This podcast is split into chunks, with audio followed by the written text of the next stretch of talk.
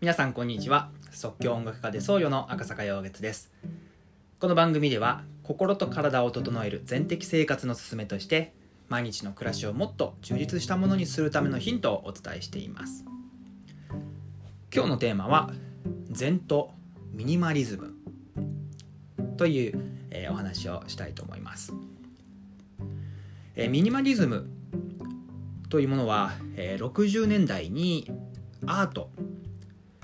美術建築そういった分野で出てきた言葉だというふうに言われています。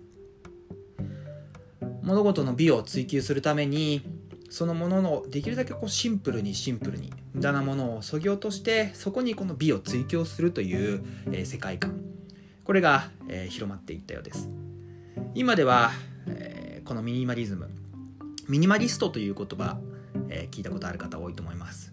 ミニマリストという言葉でライフスタイル暮らしをもっとシンプルにすることによって幸せを追求する。そういった意味で、えー、ミニマリストという言葉は、えー、多く、まあ、普及しています、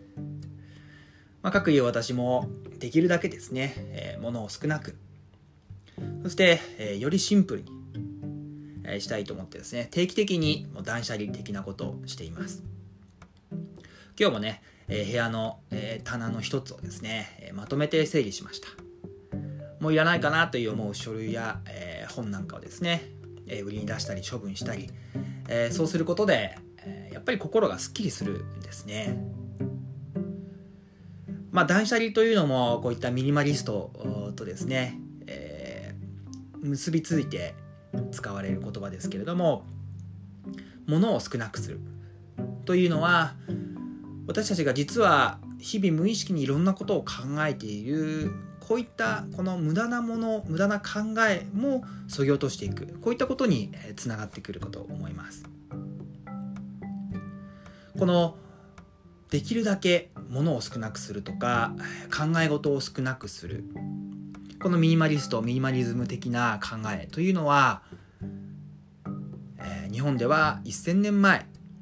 約1000年前からこのあるこの禅の伝統の中に、しっかりと実は、え根付いているものだったんですね。禅の世界では、えー、捨てて捨てて捨ててさらに捨ててまた捨てて最後に残ったものそれが、えー、大事なものだというふうに私も教わってきました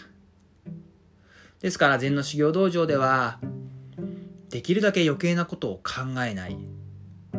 そういった修行生活というのがシステムとして組み込まれているんです。毎日の生活をルーティン化する。ことによって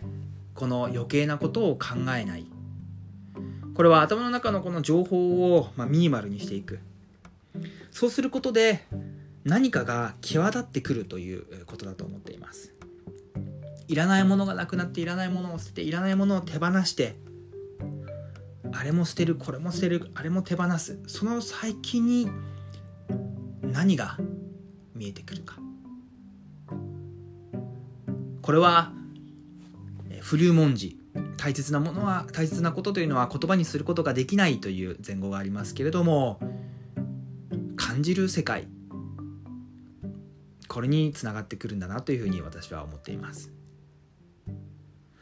このシンプルさの追求というのは昨日までの配信でも話していた精進料理。これにも大変、つながりがあるものです。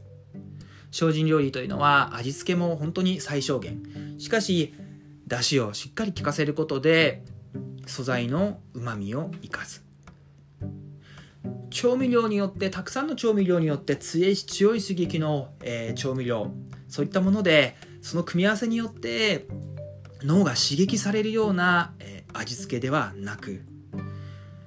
余計なものをそぎ落としてシンプルにシンプルにそのシンプルさを追求した先にこの素材の持つ良さこれが際立ってくるということなんですね。これを料理の本質として、まあ、伝えている。それが精進料理だと私は思っています。そして禅寺ではもちろん、えー、毎日掃除をします。掃除をするというのも余計なゴミや塵余計なものをそぎ落としていくことによって何か際立ってくるものがあるわけですね。そういったものが、まあ、禅の庭、はい、枯山水なんていうふうにも言われますけれどもそういったものが世界的にも今注目されてきているわけです。ということで、まあ、ミニマリストミニマリズムそういった言葉今ですね、まあ、断捨離とかいう言葉も含めて、えー、大変ですね。世界的に注目されている、えー、ことなんですが実はそれは私たち日本人そして禅の伝統の中に1000年近くも実はこう根付いていたものだということを、まあ、今日はお伝えしたくてお話しさせていただきました。それでは実際に、まあ、このまあ、断捨離もそうですけどもシンプルさ、まあ、これを追求するためにですね、まあ、日常生活の中で具体的にどういったことができるか。こういったことをまた、えー、次回からの配信でお話ししていきたいなというふうに思っております。今日もお聴きいただきましてありがとうございました。即興音楽家で僧侶の赤坂陽月でした。